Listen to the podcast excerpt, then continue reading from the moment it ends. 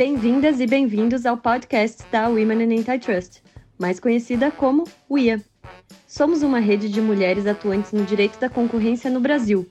Com origens e atividades diversas, formamos uma rede feminina que promove a divulgação do direito antitruste e que busca o fortalecimento das mulheres no setor privado, público e na academia. Este podcast é apresentado por Luísa Faria e Tayane Abreu. A cada duas semanas, traremos uma nova especialista para conversar sobre um assunto atual da área. Passe um café e venha com a gente. Olá, sejam bem-vindas e bem-vindos a mais um episódio do podcast da rede Women and Antitrust. Eu sou a Tayane Abreu e hoje apresentarei o podcast junto com a minha colega Renata Gonzalez. No episódio de hoje, conversaremos com Andréa Saad, graduada em Direito pela Universidade do Estado do Rio de Janeiro, com a LLM pela Universidade de Nova York e diretora jurídica do Grupo Globo. Andréa, a gente está muito contente em ter você aqui no nosso podcast. É, e eu acho que para a gente começar um pouquinho essa nossa conversa, a gente queria que você contasse um pouquinho sobre como que você começou, como é que é, está sendo a sua trajetória, os seus maiores desafios e as suas conquistas. E acho que uma coisa que a gente pergunta também para todos os nossos convidados, que é bastante interessante, é se você considera que, é, que teve maiores obstáculos nessa sua trajetória por ser mulher. Bom, vamos lá. Bom, primeiro eu queria, antes de mais nada, agradecer a vocês pelo convite. É um prazer estar aqui falando com vocês. Meu primeiro podcast, vamos ver como é que vai ser isso, mas muito obrigada mesmo, estou adorando a experiência. E, bom, sobre a minha trajetória, é, eu fiz a faculdade de Direito da UERJ, né, como vocês falaram na minha apresentação, e eu comecei a estagiar muito cedo, no segundo período da faculdade. É, eu comecei trabalhando no Verano, do Rio de Janeiro, e eu tinha 19 anos de idade, assim, super garota, muito inexperiente. E eu tive uma sorte enorme de encontrar pessoas muito bacanas, é, em especial uma, Mariana Vilela, que teve uma paciência enorme, assim, me ensinou tudo que vocês possam imaginar, desde colocar um anexo no e-mail, que eu não sabia, é, e todo o resto, assim. Ela tinha acabado de voltar do LLM dela, é, na London School of Economics e ela tinha se encantado pelo antitruste lá. E ela voltou muito com essa ideia de, de, de ter uma área de antitruste no verão e eu era estagiária dela.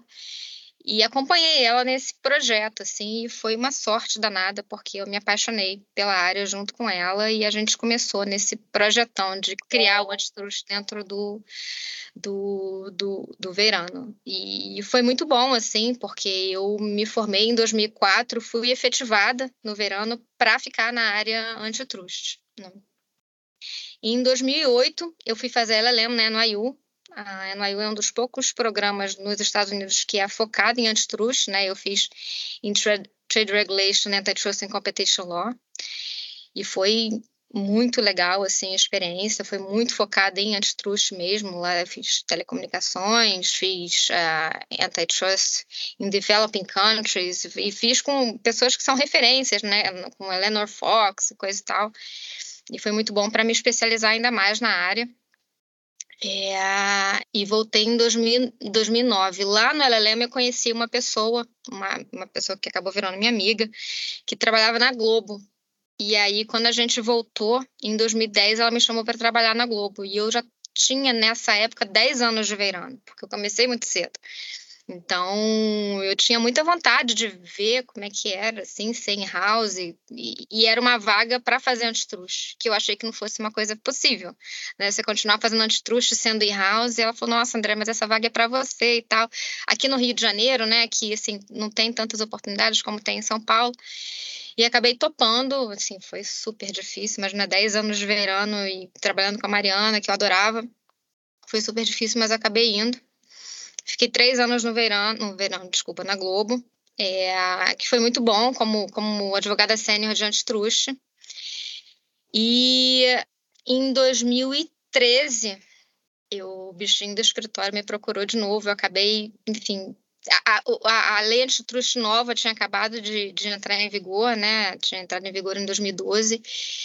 É, eu achei que fazia sentido voltar para escritório grande, porque o, o sistema antitruste mudou completamente, né? E eu estava muito acostumada com o sistema anterior, E eu achei que fazia sentido ir para escritório para mergulhar de novo naquele sistema, para entender como é que funcionava sob as várias perspectivas, sobre os vários mercados. Eu, como in-house, por mais que eu trabalhasse só com antitruste, ainda era uma perspectiva do mercado da Globo, né? E eu achava que para mergulhar nesse novo sistema, para entender aquele novo sistema completamente, eu tinha que estar num escritório de novo. E aí eu fui para o Matos Filho. Lá no Matos Filho eu fiquei um total de quatro anos. É, foi muito bom, muito bom. Lá no, no Matos Filho eu tive a oportunidade de conversar com os sócios que trabalhavam comigo na área concorrencial e contei um pouco de uma frustração que eu tinha, porque na volta da Lema não tive a chance de fazer estágio, né? É uma, uma dobradinha que muita gente faz, né? Fazer o LLM e depois fazer um estágio. Eu terminei o LLM no meio de uma crise, que enfim, os mais novos talvez não tenham acompanhado, mas foi uma crise econômica mundial, que foi a crise de 2008, 2009, as bolsas, enfim, todas quebrando. Então, não, não, teve, não teve chance de ficar nos Estados Unidos para fazer o estágio, muita gente sendo demitida, as pessoas locais, né, os americanos sendo demitidos. É, então, eu tive que voltar para o Brasil, mas eu voltei com essa frustração, porque eu falei, poxa, eu acho, eu acho que eu tinha que ter feito um estágio. E o Matos Filho me proporcionou isso. Eu acabei conseguindo, lá no Matos Filho, é, ter essa oportunidade. E aí, em 2015, eu fui para o Cleary, em DC, né, em Washington, também focado em astruz. E foi muito, muito legal, porque eu fui mais velha, eu já fui, eu já tinha um filho, eu fui com, levei meu filho de um ano é, para fazer esse estágio. É, e foi bem, bem interessante, assim, porque eu fui mais velha, eu fui com outra cabeça, eu fui muito nova para lembra, fui com 26 anos, eu já tinha 32 quando fui fazer esse estágio, foi uma outra experiência, eu fui com uma cabeça, mais, eu fui mais madura, eu sabia mais o que eu estava fazendo lá, eu sabia da importância do networking, coisa que eu acho que quando eu fui fazer a Lema, eu fico muito com uma cabeça de estudar e tal, que é super importante, mas a parte do networking é super importante também, eu acho que eu deixei de fazer no LLM. Então fui, fui para o Clear e foi uma experiência sensacional também, incrível. Voltei em 2016. Em 2017 surgiu a oportunidade aqui de voltar para a Globo como especialista regulatória, já é uma coisa um pouquinho mais ampla do, do antitruste, mas com grandes perspectivas de crescimento, que no final das contas se, de fato se concretizaram. Né? Então eu voltei como especialista em 2017, mas aí em 2018 eu virei coordenadora, depois gerente em 2019, 2020 gerente não só de regulatório, mas de societário, e agora eu estou como diretora de regulatório, societário, tributário e DPO do grupo. E essa é correndo muito a minha trajetória desde 2000, que foi quando eu comecei até agora. É, falando um pouco sobre a questão sobre a questão de se eu, se eu tive obstáculos maiores por ser mulher, eu acho assim que eu tive muita sorte na vida, porque eu, eu fiz muitas movimentações, né, de fazer Lelém fora do Brasil e fazer estágio depois de ter filho. Eu tive muito apoio, apoio do meu marido na época, hoje é ex-marido, mas ele foi muito companheiro. E eu sei que isso não é o normal, né? É, companheiros que acompanhem suas mulheres nessas idas e vindas. As minhas saídas também, as minhas mudanças de emprego foram, né, envolveram algum grau de risco, mas eu sempre recebi muito apoio. No Matos Filho, eu fiquei grávida pouco tempo depois de entrar lá.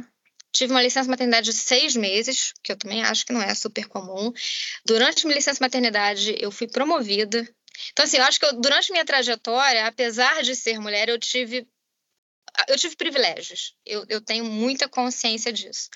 Então, eu, eu acho que seria injusto falar que eu enfrentei obstáculos específicos por ser mulher. Dito isso, não quero ter uma visão aqui poliana. Eu comecei a trabalhar nos anos 2000. Então, obviamente, ouvi já muita piada machista, passei por situações constrangedoras, situações de assédio. Em reuniões com pares homens, já fui muito mais é, é, interrompida, né, por ser mulher, por ser mais jovem. Então, assim, são, são questões que eu acho que mulheres enfrentam normalmente. Acho que mais nova não tinha consciência que eu tenho hoje, né? Então, não reagi como eu deveria ter reagido. Hoje tem muito mais consciência. Eu acho que hoje as mulheres de 20, 21 anos é, têm muito mais consciência dessas situações e acho que reagem de uma forma muito mais apropriada. É, porque hoje eu acho que tem muito mais informação, tem muito mais fóruns de debate sobre essas questões, né? Infelizmente na minha época não tinha. Então hoje assim eu sou muito mais alerta quando acontece comigo, quando acontece com mulheres perto de mim, eu reajo de forma muito mais assertiva. Acho muito importante que a gente continue fazendo. acho que assim comparando com o, o, o início da minha carreira e hoje, acho que evolui muito, muito, muito, mínimo pela consciência que nós mesmos temos sobre essas questões, né? Mas acho que a gente tem um longo caminho aí pela frente, né? Sobre essas questões corporativas de, comportamento e, e, acho que a gente tem muito, né, a, a, a, contribuir na hora de, de, apontar, de explicar por que, que não pode ser assim, por que, que é inaceitável. Eu, eu, eu tenho feito bastante isso uh, uh, na minha vida. Acho que é um pouco isso. Legal, André, muito inspirador ouvir sobre essa trajetória, né? E sobre essa questão que muito interessante você falar que na época, nessas né, questões de gênero, você não tinha consciência que hoje você tem uma perspectiva melhor disso, de situações que foram, né, é, emblemáticas. E você mencionou também que hoje em dia as pessoas mais jovens, mulheres mais jovens, têm uma maior consciência e acabam reagindo mais a esse tipo de situação. E eu acho que, que essa consciência maior é justamente por debater mais o tema, né? Eu acho que trazer o tema, colocar essas questões em pauta é super importante. É por isso que a gente gosta sempre de trazer essa pergunta aqui, falar sobre isso no podcast, porque quanto mais a gente fala, mais a gente debate, mais a gente traz consciência para isso e, e, nesse debate consegue diminuir, né? Esses problemas, essas questões de gênero. E, mas enfim, pegando um ganchinho também do que você falou sobre as suas mudanças de carreira, enfim, de Big Law e in-house, você poderia aprofundar um pouquinho mais, comentar um pouquinho melhor quais as diferenças e similaridades entre os trabalhos que você teve em escritório e em empresa? E aproximando um pouquinho do direito concorrencial, como é que você acha que dá para trabalhar, né, quando você está in-house a matéria é, antitrust? Então, assim, acho que falando sobre as similaridades entre trabalho em escritório e em house, eu acho assim que tanto em um quanto em outro você precisa de uma boa base jurídica, né? Eu acho que hoje os temas estão cada vez mais complexos, né? Os advogados eles estão sendo muito exigidos, né? Eu acho que é difícil hoje você ver um advogado que seja bem sucedido que conheça uma área só né? Só direito penal, só direito consumidor, só concorrencial, não dá. Eu acho que hoje os temas são tão complexos que assim, o, o, o bom advogado é aquele que consegue ligar os pontos né, entre as várias áreas do direito. É, então, eu acho que o bom advogado ele é aquele que tem uma boa base jurídica, né? A, a, a, a base jurídica que, que é a da faculdade mesmo fundamentos sólidos. É, e, e, isso eu acho que é, é, importante, seja você em house, seja você um advogado de escritório. Então, acho, acho que é uma similaridade entre, entre, os dois, entre os dois mundos, né? Essa, essa necessidade de que você seja, você tenha um bom fundamento, um, boas bases, né, do ponto de vista uh, jurídico.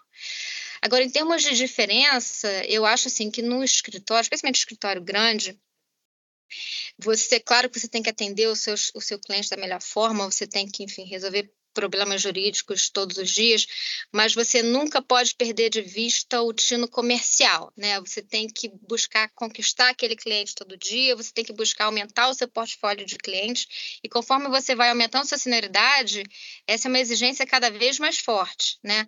Tanto que talvez até aquelas questões jurídicas propriamente ditas que têm que ser resolvidas a pedido do cliente, você é instado a delegar, né, formar um time para você poder delegar esse time essas questões, para você, dentro da sua senioridade, buscar focar mais na questão comercial, né? Aumentar de fato a, a, sua pasta de clientes e é assim, geralmente, que você vai fazendo o seu caminho para se tornar sócio do, do, do escritório, né? É, em house, você sendo em house, você não tem essa questão comercial de buscar conquistar novos clientes, né? Ou, ou de manter aquele seu cliente satisfeito para ele não ir para a concorrência. Você não tem essa lógica sendo in house. Eu acho que dentro do in assim, sendo in house, o seu drive é outro. O drive é você conhecer cada vez mais o business, você conhecer cada vez mais os executivos que trabalham dentro daquele, daquela empresa, a governança, como é que pensam os acionistas, qual é a estratégia de curto, médio e longo prazo, porque eu acho que é dessa forma que você consegue prestar o seu serviço, né? dar a sua consultoria de forma cada vez mais assertiva, adequada, né? assim, porque o in-house ele é um viabilizador né, de negócios. Os executivos te procuram para saber se eles podem ou não podem fazer aquele projeto, do, qual é a melhor forma, né? Assim, é, então a gente tenta viabilizar, mas claro, sempre de forma lista, responsável e tudo. Então, quanto mais você conhecer o negócio, mais profundamente você entender a forma como aqueles executivos pensam, melhor é o serviço que você presta, né? Mais, mais, mais assertivamente você consegue responder aqueles executivos com, né, com, com o, seu, o, seu, o seu aconselhamento jurídico. Então, acho que são drives bastante diferentes, né? É, com essa similaridade que eu falei, que assim, o, o, a sua base jurídica tem que ser sempre muito forte, porque é assim que você presta um bom, um bom serviço para os seus clientes em qualquer lugar em que você esteja.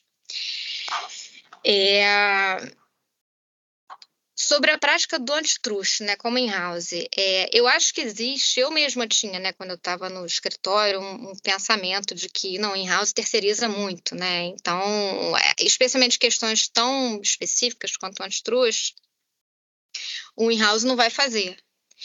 E isso não é verdade, né, assim, falo por experiência própria, é, especialmente hoje, assim, eu acho que os, as empresas, elas têm jurídicos cada vez mais enxutos, então, talvez antigamente, quando você tinha aqueles jurídicos enormes, tinha e, e, orçamentos enormes também, tinha espaço para terceirização, e aí o, o, jurídico ficava mais num trabalho de administração de escritórios externos. Isso não é verdade mais, né? Hoje você tem, você tem jurídicos enxutos, com orçamentos enxutos, então muito trabalho a gente tem de fato que fazer internamente. A gente faz muito isso aqui na Globo, né? Então, assim, é, é, é primeiro porque assim tem muito a ver com o que eu acabei de falar, da gente conhecer muito o business. Às, às, às, vezes, assim, é a gente que conhece, a gente conhece aquele executivo, a gente conhece o negócio, só a gente vai conseguir dar uma resposta rápida na, na, no formato que a pessoa quer, e a gente que, que, que, que, que consegue chutar a bola para o gol no timing que precisa. E a gente faz isso. Claro que a gente para um tema ou outro, para um processo, a gente pede apoio do escritório externo. Mas mesmo nessas situações, o nosso papel de in-house é fundamental. Né? Primeiro, porque a gente faz a interface daquele tema que está sendo discutido naquele processo, naquela demanda, com os executivos, com os acionistas. Então, assim, a gente que vai entender qual é a visão da empresa com relação àquele assunto e vai passar para o escritório e vai debater com o escritório a estratégia. Então, a gente não é empurrador de papel, a gente tem um papel, é, acho que, determinante na definição da estratégia que vai ser tomada ali. Né? É, então, eu acho que usando ou não o escritório tem um papel relevante do, do, do, do in-house na questão da, da, estratégia. Então, assim, para quem gosta de antitrust e quer ser in-house, dá para conciliar. Você não vai deixar de fazer antitrust porque você virou in-house. Você não vai virar um mero administrador de escritório só porque você virou in-house. Se, não é, se foi verdade em algum momento passado, não é mais né? Assim, é realmente hoje acho que as empresas estão muito mais conscientes sobre budget, não, não, não se gasta mais dinheiro como antigamente. Acho que quem trabalha em escritório sabe disso porque hoje as negociações são muito mais duras, né? E, e, e, e os in-houses são muito mais participativos, porque justamente são muito mais demandados a colocar a mão na massa para, enfim, o que, não, o que puder não terceirizar, não vai ser terceirizado. Isso é uma questão de custo. Super interessante, André. Eu acho que eu mesma tinha essa visão assim de in-house e, enfim, é, acho bem legal é, você é, tirar esse, talvez, esse common sense que talvez tenha, né? Ainda mais na parte do antitrust, que, como a gente diz normalmente, que é bem, enfim, bastante específico, né? Acho que tem mais essa visão de, ah, talvez você não vá fazer é, antitrust se você tiver é, como, enfim, dentro de um jurídico de uma empresa, né? Então, acho que foi bastante, bastante interessante essa, essa, sua, essa sua fala. Mas, mudando um pouquinho de assunto, é, a gente sabe que você participou do projeto de, de implementação do, da LGPD no grupo, grupo Globo, né? Você poderia contar um pouquinho para a gente como é que foi essa adaptação da, da empresa e quais que foram é, os maiores desafios nesse caminho? Claro.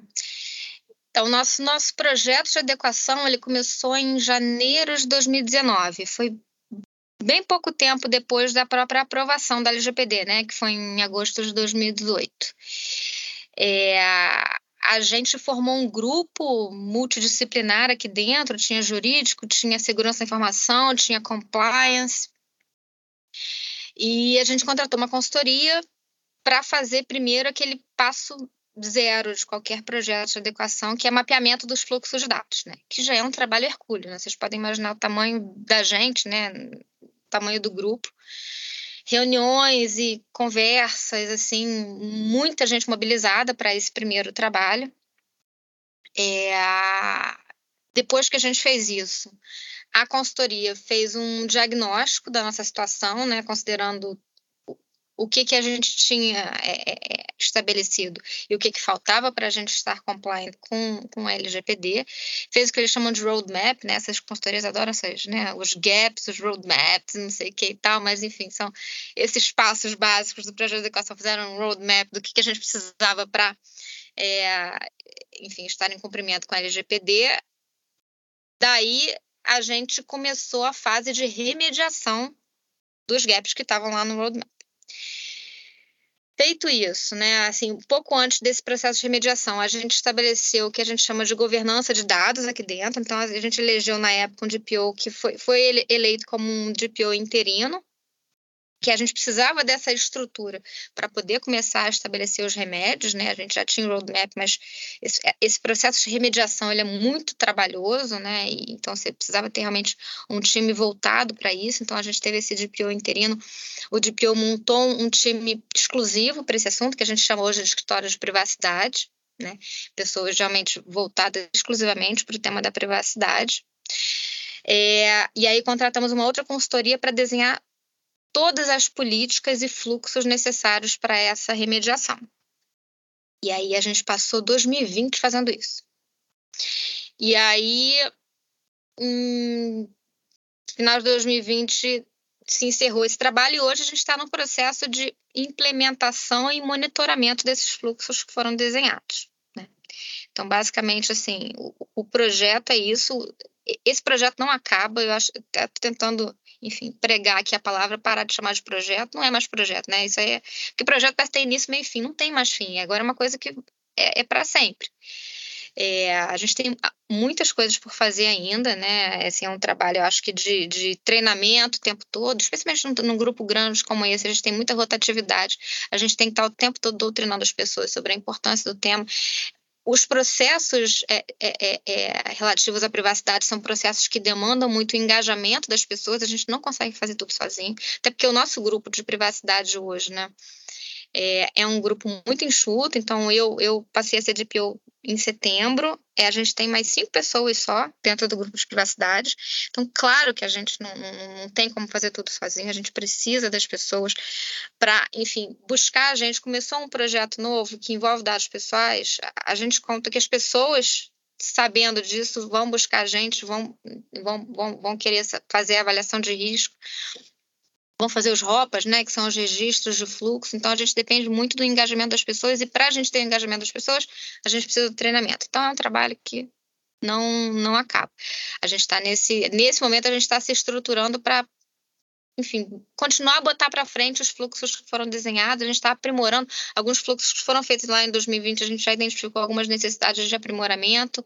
A gente está num, num, processo agora também de, de, aculturamento das nossas unidades de negócio. A gente tem, dentro do grupo, a gente tem várias empresas, né? Tem joint ventures, tem Telecine, Canal Brasil, PB. Então, tem, tem um trabalho também de, de, de trazer para dentro as unidades de negócio para ter certeza de que elas também estão seguindo os nossos fluxos. Então, enfim, tem, tem muito trabalho pela frente, é, frente ainda, tá? É o que a gente tem feito aí, tem, tem enfim, planejado aí para 2021 e 2022. E temos desafios, tinha anotado aqui. É, eu acho que talvez o maior desafio que foi e tem sido nosso é a implantação da cultura da privacidade, né?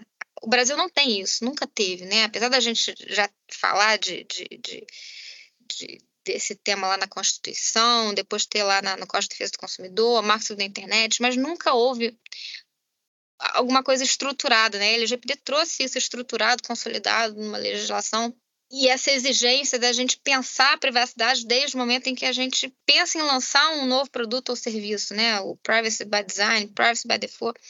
Então, a, a, isso demanda um aculturamento dos colaboradores, né?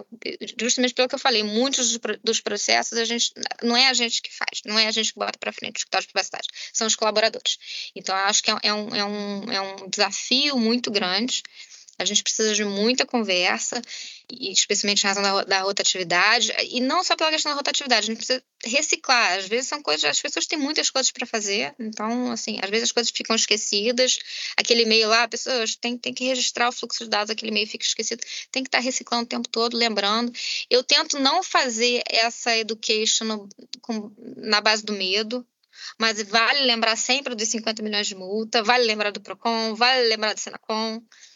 É, eu, eu, sempre tento ver a questão da privacidade. Toda vez que eu converso com as pessoas sobre esse assunto, eu sempre tento colocar a luz sobre o lado sobre o lado positivo da privacidade. Eu acho que tem esse lado positivo. O lado da questão que acho que gera uma vantagem competitiva super importante para a gente.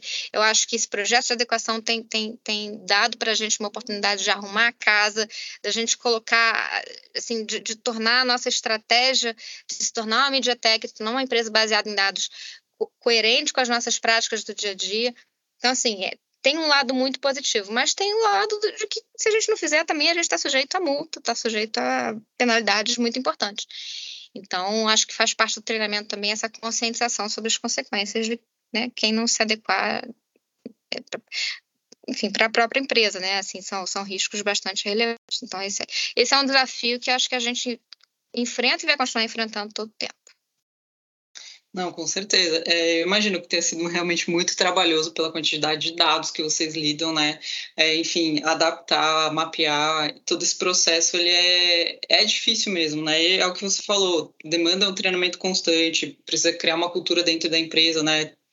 E, e, também eu acho que tem alguns pontos que a lei deixou em aberto, a autoridade também ainda é muito nova, está se adaptando, então tem muita coisa que assim não tem nem como orientar porque ninguém sabe como vai ser, então de fato acaba sendo muito complexo, né? Tem que ter realmente uma reciclagem constante, até porque vão aparecer novas diretrizes, enfim, algumas coisas que em princípio lá em 2019 quando começou o projeto talvez tivesse um direcionamento que acaba tendo que mudar agora, né? Em 2021 tem uma perspectiva diferente.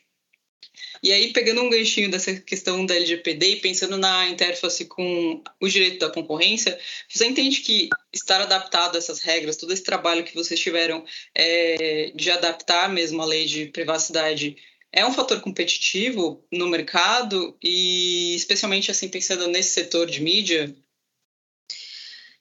Eu acho que sem dúvida, Renata, assim, acho que ficou muito claro para a gente até antes da própria LGPD existir sabe? Assim, é, a gente, quando é, a, a, o GDPR entrou em vigor, a gente já começou a, a, a, receber dos nossos parceiros, especialmente os, os, internacionais, né, exigências nos contratos bastante importantes de privacidade. Né? É, então, é, eu acho que o projeto de adequação tem permitido a gente é, aceitar esses compromissos que têm sido exigidos da gente com muito mais conforto. Né? E, e, talvez mais importante do que isso, eu acho que tem permitido a gente exigir a mesma coisa dos nossos parceiros, né? Exigir compromissos de, de, privacidade, exigir que os nossos parceiros também estejam em cumprimento com a LGPD. Então, eu acho que no final das contas, os projetos de adequação, eu acho, eles permitem que a gente tenha parceiros melhores, né?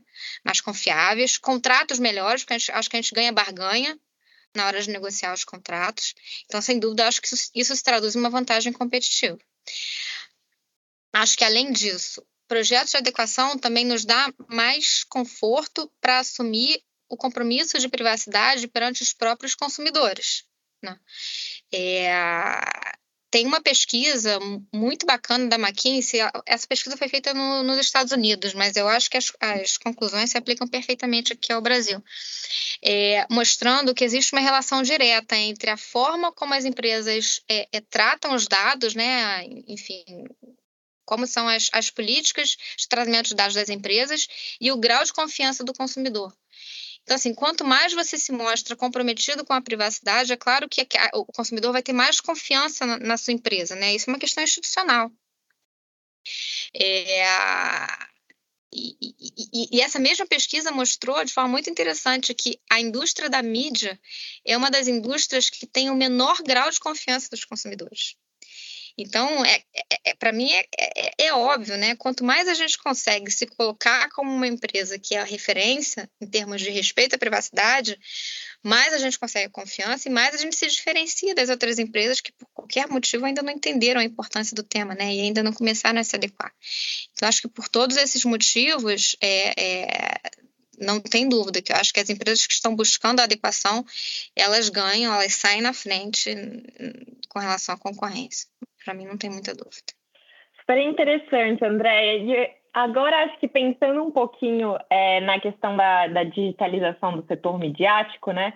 É, como que as empresas, na sua visão, é, as empresas do ramo, elas vêm lidando com essas questões? É, e nesse sentido também, é, você entende que a exploração é, de Big Data nesse mundo virtual é, pode representar uma vantagem competitiva para um agente econômico? Então, assim, eu acho que o mercado de mídia ele vem se transformando é, como um todo, né? Assim, todas as empresas vêm passando por um processo forte de digitalização e com a Globo não é, não é diferente, né? nossa origem ela está na, na, na, tecnologia tradicional da radiodifusão, né, TV aberta. É, mas há alguns anos a gente traçou uma estratégia de a gente se tornar, primeiro, uma empresa MediaTek. Né? O que é uma empresa MediaTek? Uma empresa focada em produção de conteúdo, essa sempre foi a nossa expertise, mas é uma produção de conteúdo baseada em tecnologia, em alta tecnologia, e a gente quer também, e a gente tem se tornado uma empresa D2C, né, Direct to Consumer, é, que é uma empresa que lida diretamente com o consumidor final. E essa estratégia, ela assume necessariamente um processo de digitalização. E mais do que isso, necessariamente uma coleta massiva de dados pessoais. Né? Porque é com base nesses dados pessoais que a gente consegue entrar em contato direto o consumidor, conhecê-lo profundamente, né? oferecer experiências cada vez mais personalizadas, é, é, ter uma assertividade na entrega de publicidade, né? que é uma fonte né, nossa de, de, de, é, de, de renda fundamental. Então, é o que a gente está chamando aqui de Big Data, né? Então, é, é de fato um, um, um, um, ativo estratégico cada vez mais importante para a gente e para todas as empresas de mídia que vêm seguindo esse processo de, de digitalização. Então, acho, que elas têm muito a ganhar com o tratamento né, e com o uso do Big Data. E aí eu acho que isso se liga com o que a gente acabou de falar, como é importante que, essa, que, que, que o uso desses dados se dê em conformidade com as legislações. Aqui eu não estou falando nem só de LGPD, né? Privacidade talvez seja a primeira a, questão talvez mais óbvia, e por isso que é tão importante que as empresas de mídia e todas aquelas que lidam com Big Data é, é, estejam muito atentas a questões de, de, de, de adequação a, a, qualquer legislação de privacidade, né? não só LGPD, mas todas as demais que se apliquem às suas atividades, mas dependendo do tamanho da sua empresa, dependendo da natureza da, dos dados com que você lide, com as próprias questões antitrust, né? E aqui a primeira coisa, as primeiras empresas que eu penso são as grandes plataformas digitais, né?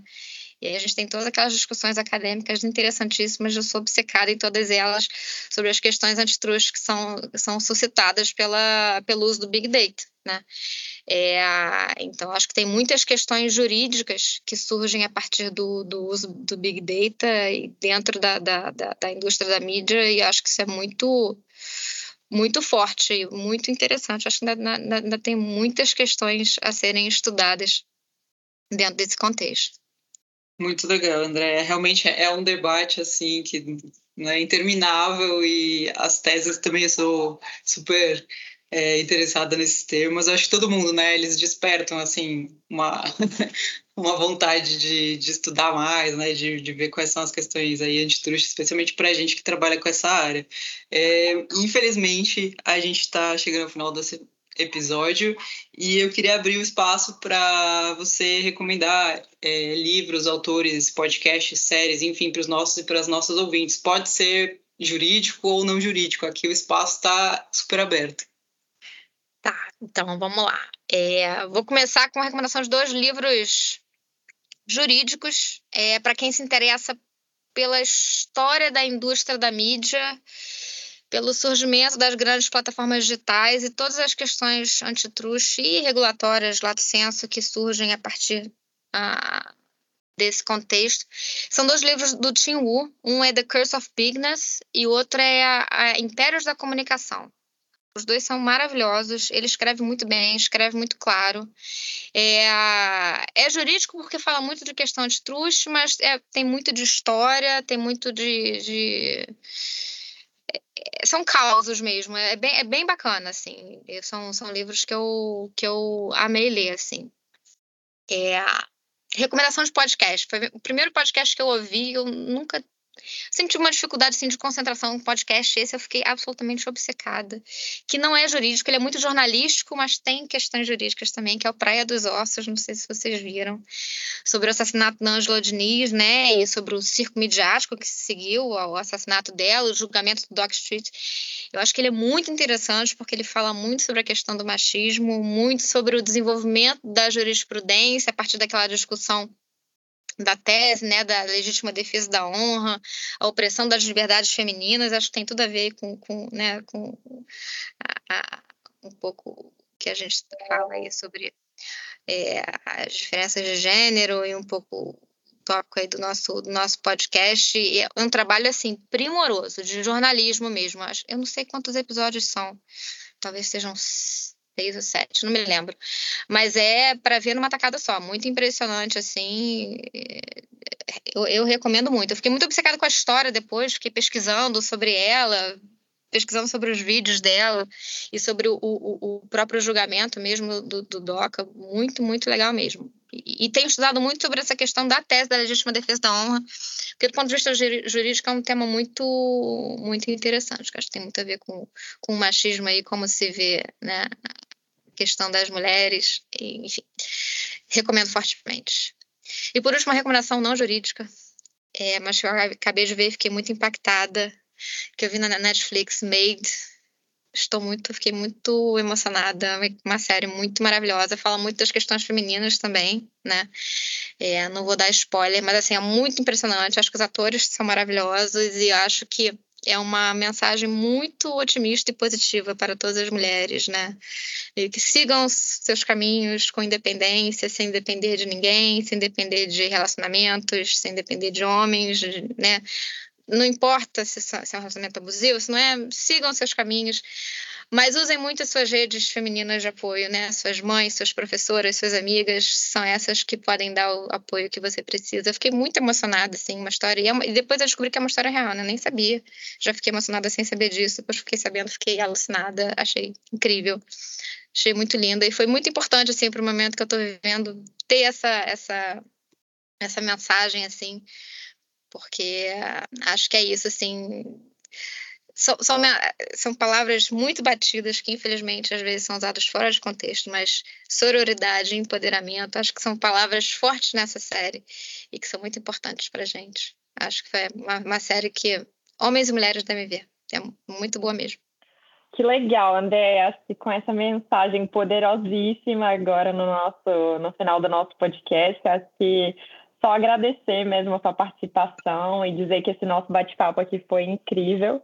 É, eu tenho certeza que várias das nossas ouvintes vão achar, enfim, é, sua trajetória super interessante. Eu, eu achei, e tenho certeza que a Rê também achou, é, e achei muito inspiradora. É, até os, os riscos assim que você tomou, achei que foram que foi muito legal você compartilhar conosco a sua história. Então, só agradecer mesmo pela sua participação no nosso podcast é, e dividir as suas histórias e a sua experiência. Obrigada mesmo. Obrigada, gente. Foi um enorme prazer. Adorei.